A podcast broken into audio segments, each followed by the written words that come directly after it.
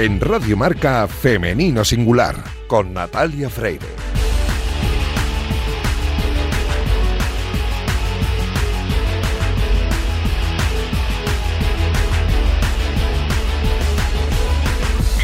Muy buenos días y bienvenidos a Femenino Singular, el programa que escucháis ahora mismo en la sintonía de Radio Marca. A los mandos técnicos me acompaña Daniel López Cantador, que ya está haciendo que todo suene a la perfección. Y comenzamos el programa número 204 con la intención de dar voz y espacio a las mujeres de nuestro deporte.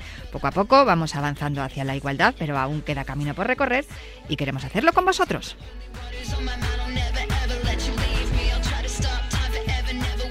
Y también queremos hacerlo con todas las precauciones del mundo, porque ya sabéis que esta pesadilla que estamos viviendo con el virus aún no ha acabado, a pesar de las vacunas y de todo lo demás. Pero como siempre os recordamos, paciencia, prudencia y respeto a las normas. Y recordad que estamos juntos en esto y no unos contra otros. Y juntos estamos también aquí, en Radio Marca, para recuperar la memoria de esas grandes mujeres que hicieron historia en el deporte a principios del siglo XX, que pusieron esa semilla que luego germinó en todos los éxitos que estamos recogiendo hoy en día. Y para hablarnos de ello tenemos aquí en Femenino Singular al historiador Jorge García. Arrancamos ya.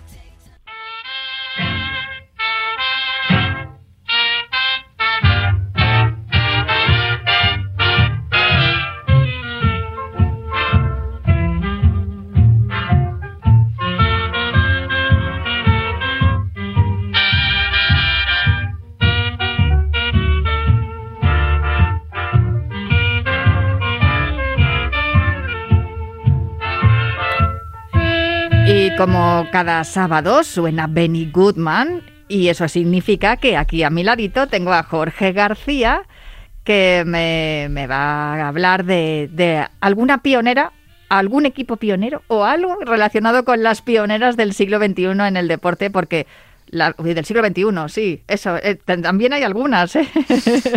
pero de principios del siglo XX, que bien es cierto que muchas de ellas incluso eran más modernas que las del siglo XXI, que es lo que yo quería decirte. Muy buenos días, Jorge. Hola, ¿qué tal, Natalia? Oye, es una barbaridad porque durante todas estas semanas estoy aprendiendo tanto, me está gustando tanto todo lo que me cuentas porque estoy descubriendo muchísimas cosas que eran impensables. O sea, a principios del siglo XX, entre, entre el 1900 y 1940, las mujeres eran modernísimas. Pues mira, tanto como que crearon la primera selección española de cualquier modalidad deportiva, que fue la de hockey. De, deportiva en equipo, claro, porque sí que había muchas, había muchas, había muchas mujeres que practicaban pues eh, tenis, hemos hablado de Lili, Álvarez, pero este equipo y encima fue de hockey. La primera selección que tuvo España fue la de hockey y era un deporte que probablemente fue eh, el más seguido y el más numeroso de público que, que tuvo España en los años 30, sí. Pues eh, fíjate que a mí, me resulta sorprendente porque luego el hockey, vale que tenemos una selección de hockey estupenda, con medallas mundiales europeos, pero eh, bien es cierto que luego no ha tenido esa, ese, no se ha trasladado socialmente, no hay tantas niñas practicando hockey, teniendo en cuenta que este fue el primer deporte que se practicó en equipo por mujeres. Sí, y ya no solo eh, que hubiera mucho nivel y mucho público, es que había hockey por todos los sitios de España, que eso es lo quizá una de las cosas más importantes de este deporte, que el hockey se practicaba en Cataluña, se practicaba con, muchísimo nivel en, en, el País Vasco, en Galicia, en Madrid, o sea, en casi toda España había un club o dos al menos en cada, en cada ciudad eh, vinculado al hockey y eso quizá es lo que les le hizo tener tres campeonatos de España seguidos en el 34, en el 35 y el 36 y, y crear, no sé, te puedo hablar de, cientos de mujeres eh, jugadoras de hockey en aquellos años. Ese es el momento culminante de la historia, por decirlo de algún modo, ¿no? Porque se, también cuando se celebra el preolímpico, ¿no? Para, para ir a los Juegos del 36 en Berlín y ahí es donde aparecen nombres de mujeres de las que hemos hablado aquí en, en, alguna ocasión. Sí. Y en esos momentos hay, hay mujeres practicando hockey que eran buenísimas y hasta el punto de plantarle cara a grandes selecciones mundiales. Sí, el, yo siempre creo que, que el hockey tuvo tanto éxito porque las, eh, las jugadoras, también la mayoría de ellas venían de otros campos, venían de otras especialidades deportivas. Entonces, eh, reunir en un deporte como el hockey a atletas del nivel de Margot Moles o de Mari Bartolocci, por ejemplo, o, o jua- o tenistas como Pepa Chavarri, que, que era eh, inter- internacional por España, había ido a Wimbledon, a Roland Garros. O sea, Lucinda Moles, que había estado Moles, en que Estados estaba en Estados Unidos sí. eh, eh, siendo profesora de, de educación física, aprendiendo. O sea, el, Y, el- y el nivel como que había era- suplentes, Pura Zapico, que es otra deportista que he descubierto contigo, Sí. impresionante, de la cual ya hablaremos al- más adelante. Pero, y Teresa Mora, como como me Sí, estaba sí, diciendo, o sea, eran todas de verdad deportistas de, de, de muy alto nivel. de muy alto Mm. nivel en otras disciplinas que además también jugaban al hockey que- y que aprovechaban todos esos conocimientos que tenían y todo ese, digamos, ese portento físico que, que tenían de, de, de otras especialidades y, el, y en el- lo aprovecharon en el hockey, bueno, tanto como que lo que hablabas antes, el, el preolímpico de, de Berlín, que Ahí es como que, que se alcanzó la mayoría de edad del eso deporte. es, eso cuando es, es porque, porque- se- llegaron a medirse a grandes elecciones y, Fue- y fueron partidos Claro. impresionantes. Eso es- eh, aquel fue, digamos, el primer campeonato de Europa y servía un poco de clasificación para los Juegos Olímpicos del 36. Y España no llegó allí y fue a ver qué pasaba, no, no, fue a competir, salvo con Alemania, que era una potencia inigualable. Estamos hablando de que Alemania tenía a lo mejor 10.000 licencias. Mm. Eh, España podría tener 150. Entonces, claro, el nivel no era el mismo. Pero sí que España le plantó cara a equipos como Bélgica, como Holanda, equipos de Centro Europa, Dinamarca, Dinamarca, Hungría. o sea, estamos hablando de que cuando llegó el, este campeonato, España se clasificó en segundo lugar. Sí, y, So- y además, eh, eh, tengo entendido, por lo que me contaste, que lo de Alemania que estamos hablando, que tenían un nivel impresionante, eh, también hubo un poco de trato de favor por ser la anfitriona. ¿No sería porque estaba gobernando Hitler o algo? No, hombre, no influyó. Es verdad que era imposible competir con aquella Alemania. O sea, la Alemania nazi tenía unos, unos deportistas, tanto masculinos como femeninos, que eran la élite y la potencia. Parece ser que la goleada que recibió España, tres de esos goles eran ilegales. Sí, bueno, y, y faltas que le pitaron a Margot Moles, por ejemplo, también hubo...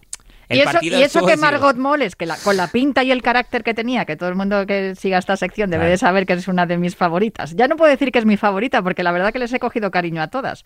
Pero Margot Moles, que, te- que era de armas tomar, no vamos, eh, incluso le decía a los árbitros, pero ¿qué estás diciendo? Yo creo que igual se lo decía hasta en alemán, ¿eh? Pues mira, probablemente porque, ya te digo, o sea... Que estas eh, eran todas muy listas. Margot Moles venía a ver- de batir el récord mundial de lanzamiento de disco, eh, era una deportista que acababa de competir en los Juegos Olímpicos de esquí, o sea, era reconocida a nivel internacional. Entonces, cuando llegó a Alemania, claro, eh, todo el mundo la trató con muchísimo cuidado y los con árbitros lo respeto, primero, con claro, muchísimo la respeto. conocían. Es que lo importante que es que te De- conozcan a nivel A internacional. nivel internacional, hablamos del año 36 y que te reconozcan eso.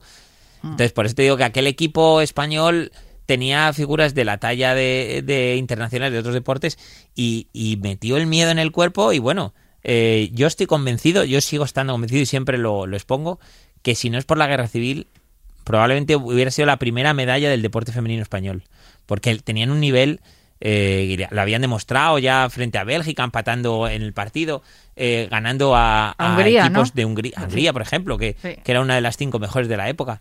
Eh, hubieran conseguido probablemente la primera medalla del deporte español. Sí, sí, sí, sin duda. Desde luego. Y luego, claro, a los Juegos no pudieron ir porque estalló el conflicto y, y claro, pues los Juegos eran Claro. el 36 en Berlín y ellas no, no pudieron ir.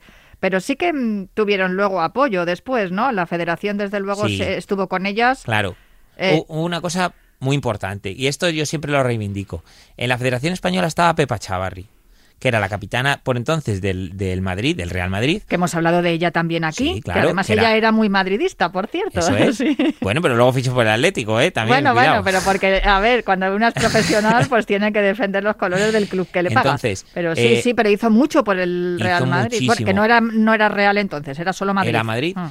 eh, en la- los años republicanos, pero sí que es cierto que eh, Pepa, al estar en la federación como vocal, era un peso pesado y el tener una mujer dentro de una federación eh, repleta de hombres le dio ese puntito de, de- calidad y ese puntito de, de querer pedir las cosas y de que se consiguieran. Entonces, la federación acabó apoyando al, al equipo español, acabó realizando competiciones anuales, eh, invitando a equipos, por ejemplo, de, de, todas las regiones a los, a los campeonatos y, fomentando el, deporte femenino y el hockey femenino por, por todo el país. Y, claro, eh, eso hay que dárselo y agradecérselo muy mucho a, a Pepa Chavarri, sí. Que por cierto, claro, no es, era, no estaba muy mm, por la labor de que las mujeres practicaran deporte, los dirigentes que, que llegaron al mando después de la guerra civil, pero sin embargo el, hockey, era un deporte que sí que estaba bien visto, así que bueno, por lo menos sobrevivió y el apoyo de la federación. Y el papel de Pepa Chavarri, que yo creo que lo, lo, destacamos muchas veces de todas estas mujeres que eran extraordinarias deportistas porque batían récords y eran reconocidas internacionalmente, como estamos hablando de Margot Moles, pero es que además tomaban las riendas también a la hora de, dirigir también los estamentos, porque por ejemplo Margot Moles también hemos comentado aquí en esta sección que también se puso como directiva y dijo, bueno, si vosotros no podéis organizar esto, ya lo organizo yo. O sea, eran mujeres absolutamente completas en todos los sentidos, eh, cultural, eh, eh, pues deportiva y también a, la hora de llevar labores administrativas impresionantes. Pues eh, me quedo con esa selección española de hockey que nos sigue dando alegrías además. Pues sí, y ahí las, las Red Stick ya saben dónde tiene su origen y, la verdad es que eh, los partidos que ha disputado aquella selección son dignos de, de recordar porque eh, atrajeron a, hablamos en, los partidos de hasta 3.000 personas, 3.000 espectadores en, los pequeños estadios que había aquí en Madrid, de la Guindalera y demás. Sí, yo he visto fotografías suyas porque siempre que hacemos alguna de estas secciones me voy al Google y lo pongo ¿eh? y veo las fotografías. Las caras, Jorge. Qué felices eran. Sí les proporcionaba una libertad y una felicidad el practicar el hockey, que es que es, maravilloso verlas. Pues eh, seguiremos hablando de algunas de estas futbolistas, eh, uy, futbolistas, ¿en qué yo pensando? de estas jugadoras de hockey. El próximo sábado más. Muchísimas gracias. Hasta luego.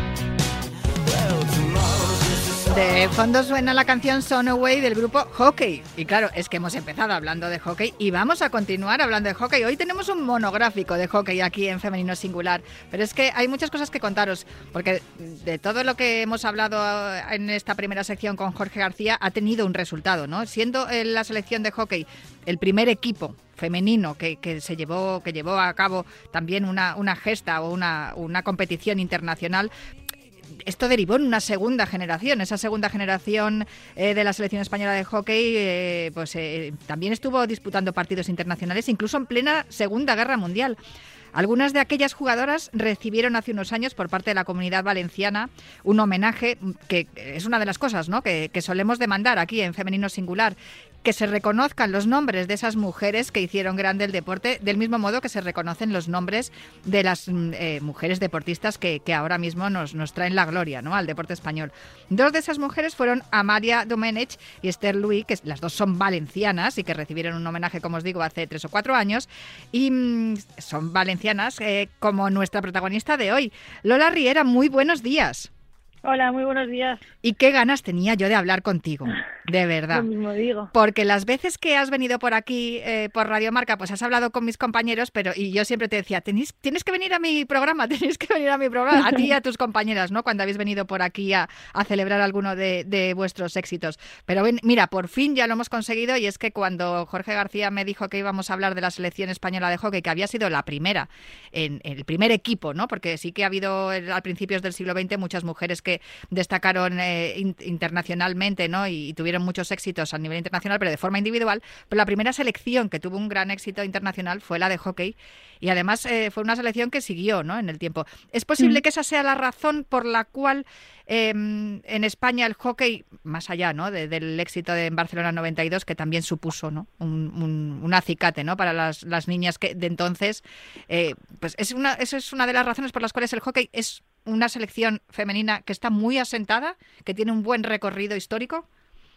Bueno, yo creo que muchas tenemos la suerte de conocer a jugadoras de esa generación y al final cuando ellas nos dicen, nos recordáis mucho a nuestro grupo o tenéis cosas que, que entonces nosotras veíamos en, en la preparación. Yo creo que sobre todo esta generación que estamos ahora nos motiva mucho, porque al final que jugadoras tan, tan importantes que consiguieron ese eh, hito histórico te digan que le recuerdas a ellas, pues bueno, yo creo que no hay mayor motivación. Eh, es verdad que es una pena que al final ese tipo de jugadoras que han conseguido pues una medalla de oro eh, solo sean conocidas casi en el propio deporte. Yo creo que deberían ser mucho más conocidas a nivel nacional, porque al final lo que consiguieron fue histórico. Bueno, esa es una de las razones por las que existe Femenino Singular en Radio Marca, para que se os conozca más y para que la gente sepa que, existís, porque como muchas veces lo repito aquí en el programa, como dice mi compañera Paloma del Río, si no lo contamos no existe. O sea, la gente tiene que conoceros. Por cierto, brillante clasificación para los Juegos Olímpicos en octubre del 19, tanto del equipo femenino como el masculino. Allí en Valencia, donde habéis estado concentradas estos días, también han estado los chicos, que creo que ellos siguen, pero mm, es verdad que ya es un lugar, ¿no? Como, como talismán para, para el equipo. Sí, para las dos selecciones estar aquí es muy cómodo porque al final nos dan todas las facilidades del mundo y incluso ahora con el tema del COVID que parece que todo es más complicado, al revés, aquí es más fácil. Entonces yo creo que para las dos selecciones esto se ha convertido un poco como en nuestro buque y la, el preolímpico lo reflejó. Es verdad que fueron partidos complicados, pero yo creo que el apoyo de la grada y toda la implicación de, bueno, de la gente que estuvo ahí, la que estuvo apoyando desde lejos, eh, dio sus frutos. Fueron partidos muy tensos y al final eh, todo porcentaje que pueda sumar ayuda un montón. Eh, qué tensión, eh, sobre todo ese penalti que lanzaste tú, que, que eres, no sé, a lo mejor hay otras jugadoras, ¿no? Pero desde luego siempre te vemos lanzando penaltis complicados, Lola. Ya, no sé, no sé por qué al final se ha quedado con esa cosa. Yo, la verdad es que lo paso, yo creo que peor que, que ninguna pero bueno, tengo la confianza plena de, del equipo y del entrenador y al final eso a mí me da mucha tranquilidad a la hora de, esos momentos tan importantes. Oye, por cierto, has comentado lo de la seguridad, ¿no? Que os da que el protocolo COVID se esté llevando a cabo. Los test, está siendo muy mm, fastidioso lo de tener que pasar tantos test, el estar todo el rato con esa sensación de que te están vigilando y, y también esa inseguridad, ¿no? Que me imagino que tendréis vosotros en vuestra vida cotidiana que tendréis que tener muchísimo cuidado para no, no contagiaros y, provocar ya no solamente un problema de salud, que ahora hablaremos de eso, que tú además eres estudiante de medicina, sino también un problema para el equipo. Sí, de hecho, la primera concentración del año tuvimos que, que bueno, que suspenderla por un tema de, de positivos y demás, pero yo creo que se está llevando muy bien desde el COE hasta la federación nuestra al final, bueno, es establecer el protocolo, seguirlo al pie de la letra y no saltarse ni, ni una coma. Estamos en un momento muy complicado y creo que todas agradecemos poder estar entrenando. Eh, cuando empezó todo esto, eh, nos paramos de golpe y claro, para nosotras cada vez que nos paramos de golpe supone un esfuerzo mayor del que estar día a día juntas. Oye, ¿cómo, ¿cómo, fue? Porque tú estabas en la Blume, ¿no? Tú, eh, porque estabas jugando con tu equipo en, en, la Complutense y cuando se declaró el estado de alarma os tuvisteis que marchar cada una a vuestra casa. Eh, no sé cómo os habéis apañado en esos meses. Bueno, pues la verdad es que hicimos una maleta un poco rara porque la semana siguiente supuestamente íbamos a ir con selección, todavía era invierno, bueno, pues luego lo comentamos al tiempo de vaya maleta pensaba que, necesitaba y luego pues de ahí fueron todos los meses seguidos en nuestras casas y fue pues eso de un día para otro haz las maletas que la residencia cierra. Entonces bueno lo vivimos un poco complicado pero al final es que es verdad que la cuarentena en la residencia no la íbamos a poder hacer Oye, vimos durante aquellos meses a, algunas estudiantes de medicina, también deportistas, no sé, me viene a la memoria, por ejemplo, el caso de Silvia Meseguer, que también ella ya está terminando, va un poquito más rápido que tú, eh, y, es verdad que se ofrecieron, ¿no? Muchas, muchas de vosotras os ofrecisteis también a echar una mano en los momentos más complicados de la primera ola. Sí, yo creo que, bueno, al final todo lo que se podía hacer había que intentarlo. Es verdad que bueno, eh, los hospitales estuvieron saturados y creo que siguen saturados por desgracia y al final cualquier mm, ayuda mínima aunque sea eh, siempre viene bien. Yo creo que la carga que han tenido los sanitarios ha sido excesiva y, bueno, esperemos que, de esta aprendamos a, darle valor a, a, lo que realmente lo tiene. Bueno, tu madre además es médico, ¿no? Y tienes eh, algunos familiares que también lo son. Sí, así es. Tengo varios familiares que son, algunos, bueno, ya están jubilados, pero es verdad que que verlo, bueno, vivir esa primera línea al final te das cuenta de, de, lo peligrosa que ha sido este virus durante todo este tiempo. Entonces yo creo que, que hay que ser muy conscientes de ello y, y, no saltarse ningún protocolo por mucho que esto se esté demorando en el tiempo. Es verdad que ya llevamos casi un año y que, nuestras vidas han cambiado mucho, pero eh, está cambiando porque, bueno, porque es muy peligroso y no hay que, olvidarse de ello. Bueno, el virus también cambia y por más que guardemos las distancias y, tengamos cuidado para no contagiarnos y seamos escrupulosos en toda la, todo lo que hacemos en nuestra vida, vosotras como, como deportistas de élite más, em, al final es muy difícil eh, evitar el contagio. Eh, o sea, te tienes que te tienes que meter en casa y no salir y es algo que es imposible, no es inviable.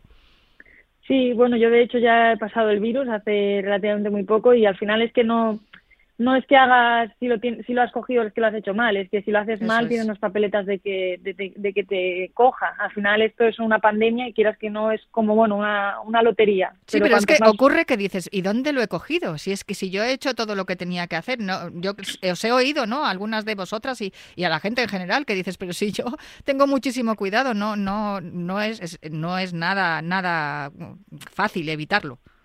Sí, yo creo que tampoco hay que caer en lo de estigmatizar a la persona que le ha cogido el virus. No es porque haya hecho algo mal, no hay que pensar que no ha tenido cuidado. Al final eh, se puede coger en cualquier lado y teniendo el máximo cuidado del mundo. Lo que pasa es que, bueno, cuanto menos riesgos se cojan y cuantas menos papeletas cojas para que tener el virus, mejor. Más que nada porque, bueno, no sabes nunca cómo te va a dar. Yo en principio soy una persona joven, sana, pero ha habido casos de personas jóvenes y sanas que luego lo han pasado muy mal. Mm. Entonces, bueno, yo creo que ahora hay que aprender a vivir, convivir con ello.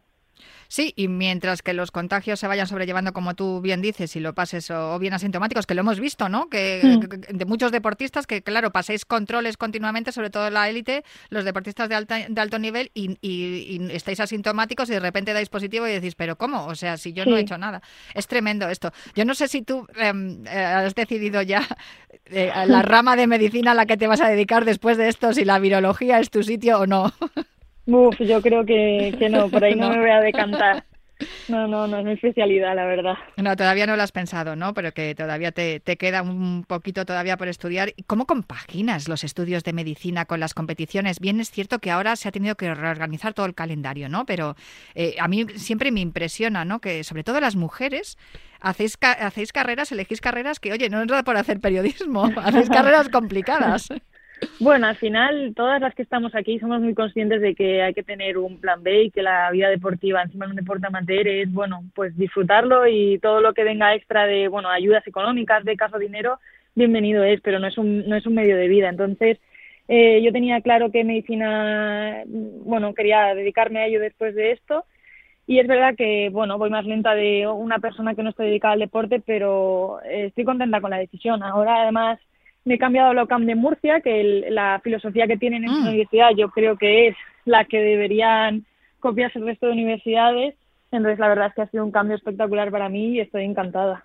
Son muchas las universidades que han descubierto ese modelo eh, estadounidense, ¿no? Que muchas veces eh, eh, destacamos aquí, ¿no? Y que hay muchas muchas deportistas también que se van becadas a Estados Unidos mm. porque se compagina muy bien la práctica deportiva y la facilidad, ¿no? Que, que se os da para poder llevar también vuestra vida académica.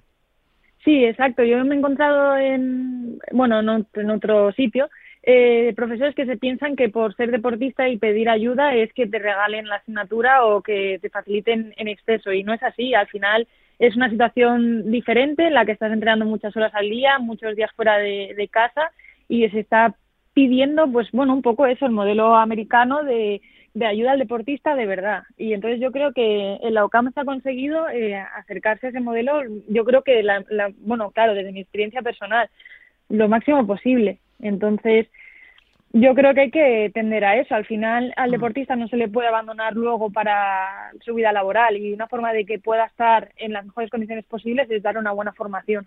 Sí, además es que la mayoría de los deportistas, eh, no vamos a generalizar, pero yo creo que la mayoría de, los, los, deportistas luego eh, también rinden muchísimo en sus vidas laborales fuera del deporte, porque claro, todos esos valores que aprendéis como deportistas de eh, puntualidad, disciplina, esfuerzo, trabajo en equipo, claro, luego los trasladas a la vida laboral y a la vida empresarial y oye, o en, en tu caso a la medicina, pues mira, nunca mejor dicho, lo del trabajo en equipo y el esfuerzo y la dedicación.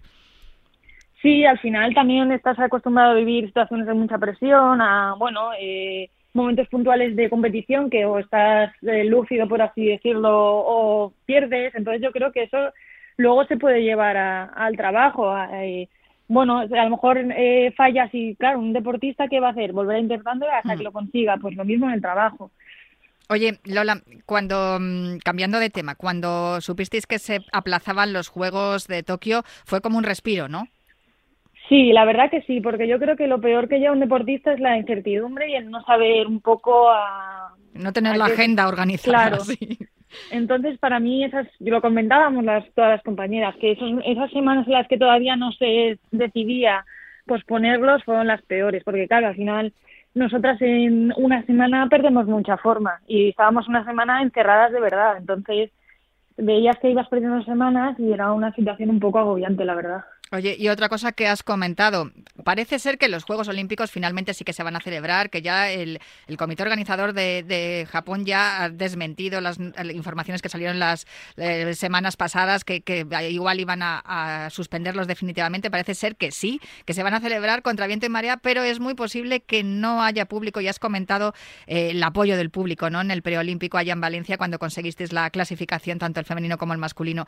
Esa circunstancia también os os um, fastidia, os, oye, oye no sé, eh, ¿creéis que vais a echar de menos a, la gente el apoyo del público en las gradas? Bueno, al final, por suerte o por desgracia, nuestro deporte no es muy multitudinario. Yo creo que obviamente lo están notando un montón los jugadores de fútbol en torneos o deportes que estén más acostumbrados a mucho público. Pero nosotras, en el fondo, en Liga Nacional, que bueno, es una liga, es de las mejores ligas de Europa, eh, cuando hay más de 30 personas en la grada es ya un partido muy bueno. Entonces, bueno, yo creo que sí que lo vamos a notar y va a ser una pena todo el tema de que no haya público, de que no sean quizás tanto como fue Río, que era muy espectacular, mucha gente, mucha involucración de, del país, pero es que yo creo que todas tenemos tan claro que lo que es jugar unos Juegos Olímpicos, que eso va, va a quedar en segundo plano. Por cierto, esa conjura ¿no? que hicisteis, yo creo que fue en el año 2013 más o menos, para, para que esta selección fuera grande y poco a poco lo, lo, habéis ido consiguiendo. ¿Cuál es el objetivo que tenéis para Tokio? ¿Es muy ambicioso? ¿Nos quedamos en el diploma olímpico como en las ediciones anteriores? ¿Podemos empezar a soñar? Bueno, nuestro objetivo antes de la pandemia era conseguir medalla, porque llevamos un par de años consiguiéndolo en torneos internacionales, en mm. el Mundial, que, bueno, el nivel es altísimo, y el equipo eh, pensamos que tiene que seguir siendo igual. Es verdad que hemos tenido un parón muy grande y que nos ha afectado bastante, pero creo que la capacidad de recuperar ese, ese nivel que teníamos antes de la pandemia lo, la tenemos y quedan cinco meses largos para poder hacerlo. Pues a mí me encanta que me cuentes eso, Lola, porque de verdad que yo creo que es una de las selecciones, la de hockey femenina, que, sí que puede optar a, una medalla. Ojalá que no me equivoque, porque más que nada, porque vas sumando, ¿no? Toda esa trayectoria que, que como habéis ido creciendo año tras año y luego, pues que creo que es un bloque muy sólido. No sé si, si tú opinas lo mismo. Bueno, seguro que sí, claro, porque son tus compañeras, pero se, se ve, se ve desde afuera que sois un bloque muy sólido y que se está trabajando muy bien. Sí, además las jóvenes que vienen son, bueno, tienen mucha calidad, la verdad, lo demostraron ya en su europeo sub-21 que quedaron campeonas. Y como te he dicho, al final jugadoras que fueron campeonas de Barcelona 92 nos han dicho que lo que les transmitimos es un poco lo que ellas vivían en el campo, entonces mm, son jugadoras que tenemos la suerte de conocer y sabes que te lo están diciendo sinceramente, entonces yo creo que el equipo está en un punto de madurez muy bueno, hay jugadoras con muchos partidos, en la mayoría más de 100 y al final eso a la hora de competir y tener momentos claves se va a notar, yo creo. Pues ojalá que no te equivoques ni no me equivoque yo tampoco. Vamos, vamos a, a soñar en grande y vamos a, ¿por qué no? A intentar repetir esa gesta de Barcelona 92 o por lo menos estar en el podio. Y si no se logra, tampoco pasa nada, Lola, porque la verdad es que muchas veces nos, nos agarramos a las medallas y aquí ya te digo yo, en femenino singular, medallitis, no tenemos. Lo que apreciamos es lo que hacéis cada día, esa clasificación en el preolímpico de verdad que nos llenó de, de, ilusión y de alegría y ojalá que, que veamos también un éxito en Tokio el próximo verano. Muchísimas gracias por atendernos aquí en Radio Marca en Femenino Singular. Un abrazo fuerte, Lola. Muchas gracias y gracias por la difusión. Lola Riera, una de las jugadoras de la selección española de hockey y una de las selecciones más, más sólidas, de, más sólidas de, de, nuestro deporte. Yo me tengo que marchar ya, os dejo con una jornada apasionante de deporte aquí en Radio Marca, pero os recuerdo que vuelvo el próximo sábado para seguir hablando en femenino singular.